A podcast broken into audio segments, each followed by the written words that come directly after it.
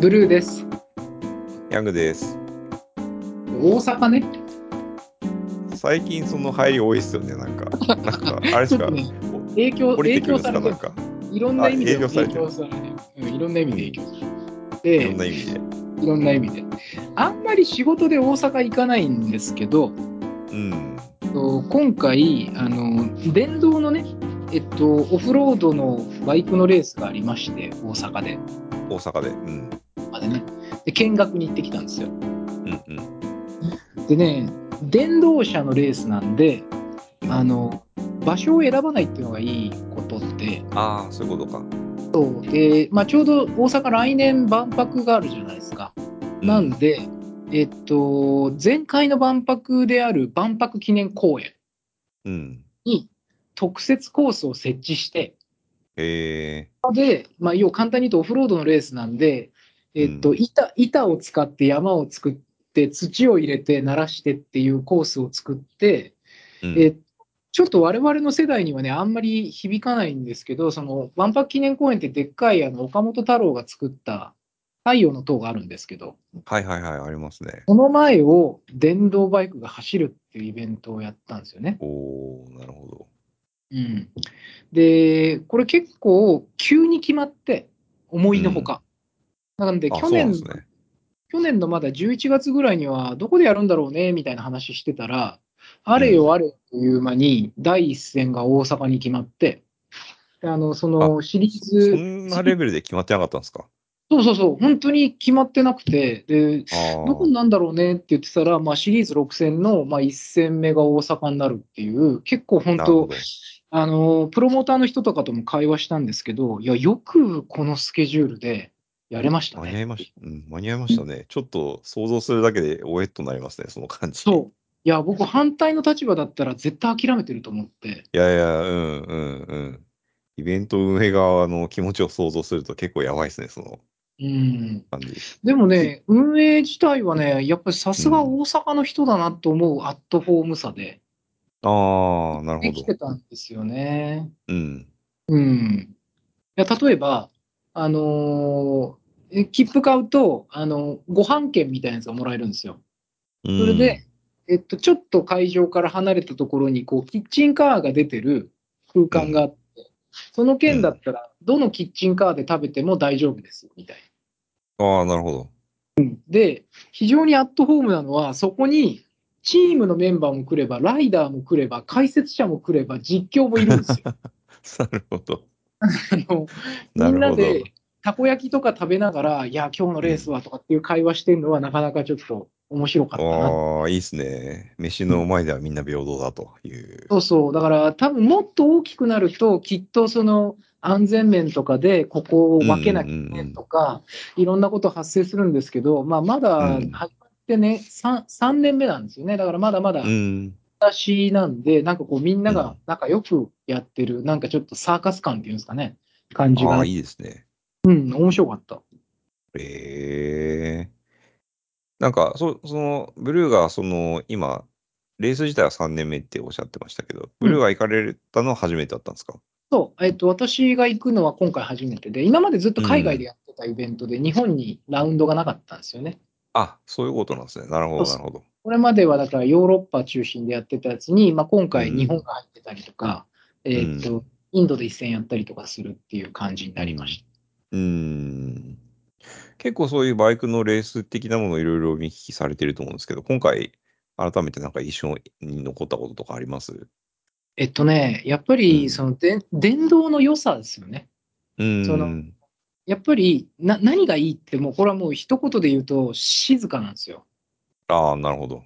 うん、なんで、そのレースのスタートって、基本これはあのエンジン全開にして、普通の僕らのエンジンのオートバイだったらっていうことですけど、うんで、うんクラッチつないでパーンってスタートする。これは別にオンロードだろうがオフロードだろうが全く同じパターンなんですけど、うん今回ね、止まった状態からスタートすると電動だから音がしないんですよ。おー、そうか、で全然違いますね、それは。そう。で、15秒前、5秒前って出て、ダンってスタートをするときに、ヒュイーンってまあ出ていくんですけど、そのうん。5秒前からのね、カウントダウンが、あのー今までのオートバイのレースには全くない緊張感なんですよね。うーん。やっぱりお音がダーって鳴ってる中でボンって飛び出していくっていう、その緊張感と、音が全くない中でスタートをする、あの、ん時間の長さが、なんかこう相対的に長くなるっていう、同じ5秒なんだけど、静かうんがすごく長く感じるっていうそっか。のと、あの、逆に僕は結構そこで面白かったのは、結構ね、受け入れれたんですよ。初めてなのに、こんな感覚。ああ、そうなんですね。うんで、なんで受け入れられたのかなと思うと、他のスポーツ競技に似てるんですよね。うん。陸上とか、水泳とかのスタートに似てて、要は、なるほど観。客がダーって賑やかなところに、あの、スタートの緊張感うん。で、シーンってなるじゃないですか、スタジアム。うんうんうんうん。スタート前うん。あうんあの感覚なんですよ。だから、なんかものすごくね、スポーツによった感じがしたんですよね。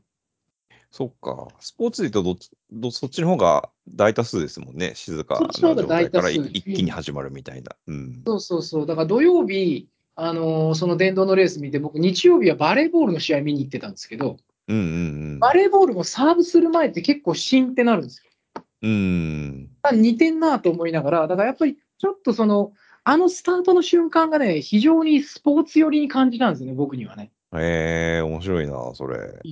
うん。だから、今まではもう、あの、なんていうんですか、から空ぶかしっていうんですか、エンジンの音がわーってなってる中でっていうことですもんね。あれがだからなんかモータースポーツっていうものを結構他のスポーツから、こう、モータースポーツを差別、差別じゃないな、なんていうの、区別できるく区別。うん。要素だったものが、なんかちょっとすごくスポーツに寄ったなっていうふうに思いました。ああ、面白いですね。うん、これが1点目で。で、うんもう1点は、やっぱり今回、その万博をやった公園でやりましたっていう話なんですけど、うんうんうん。あのー地下鉄で行けるんですよ、変な話。地下鉄とまあ、モノレールで行ったんですけど、あのうん現場まで。だから、やっぱ静かであるがゆえっていうのと、公共交通機関で行けるっていう、この2つが組み合わせられると、あのお母さんと子供とかっていうセットができてるんですよね。そうか、そうか。これちょっと詳しくない方もいらっしゃると思うんで、ちょっと教えてもらいたいんですけど、以前のそのエンジンのバイクのレースだと、やっぱ結構場所を選ぶもんなんですよね。やっそのぱりね、うるさい場所って。開催場所って結局サーキットになっちゃうんですよね、田舎に。で、うん。サーキットって大体田舎にありますと。うん。そうするとあの近隣の駅まで電車で行った後バスで行くとか、あるいはもう車で行くとか、まあ、これはあの、うん。日本にある鈴鹿もそうだし、えっとそれから茂木もそうだし、我々が持ってる菅生もそうなんですけど、まあ、なかなか公共交通機関で行ける場所ではないんうですよ。そうか、その状況と比べるともう全然変わってるっていうことですね。と、あとやっぱ静かだっていうことで、変な話、うん公園を散歩してるベビーカーに乗ってる家族ですらちょっと見れるんですよ、変な話。なるほど。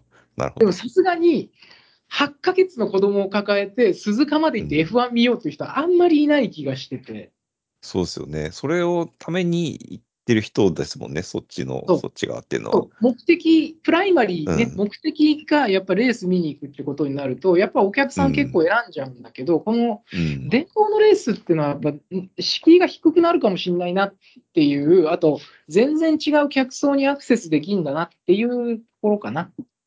そこめちゃくちゃ違いますね。なんか、だ他の用事で来てる人もちらっと見れるとか、なんかのついでに寄れるとか、そういうシーンがうんめちゃめちゃ生まれるってことですもんね。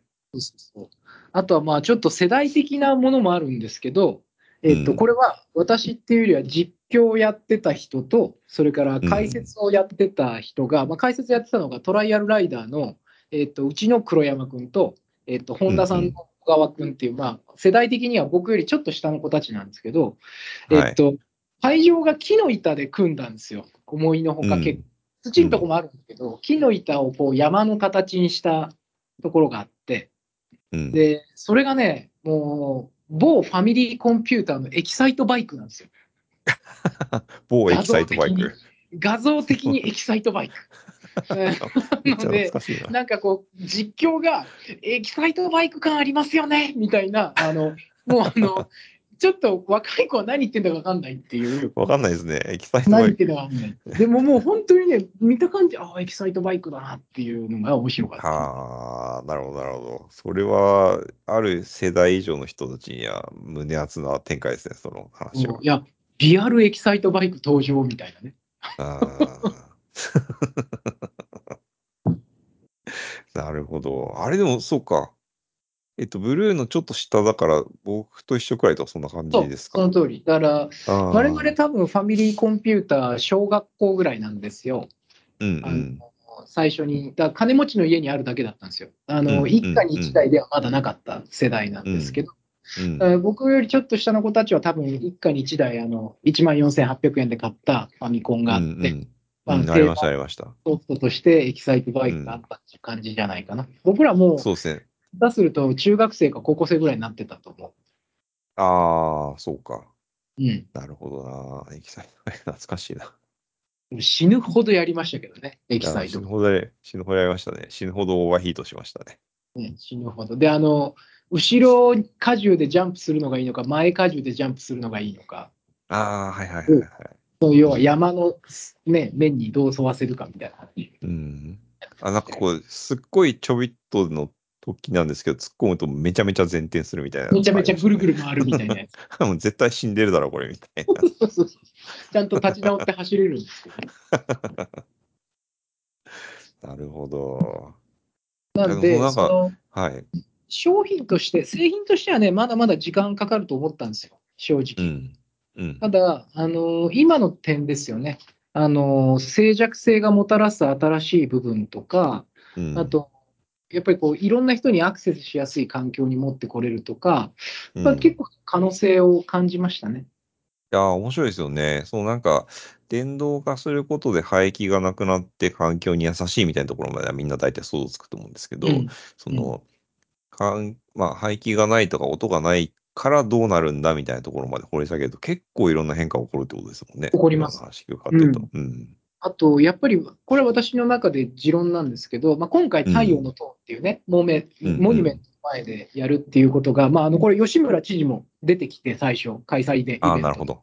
で、うんまあ、ぶ万博に対する接続性みたいなお話もされたんですけど、やっぱりこのイベントがね、多分一番いいのは、地下に入ることなんですよ。地下か屋内。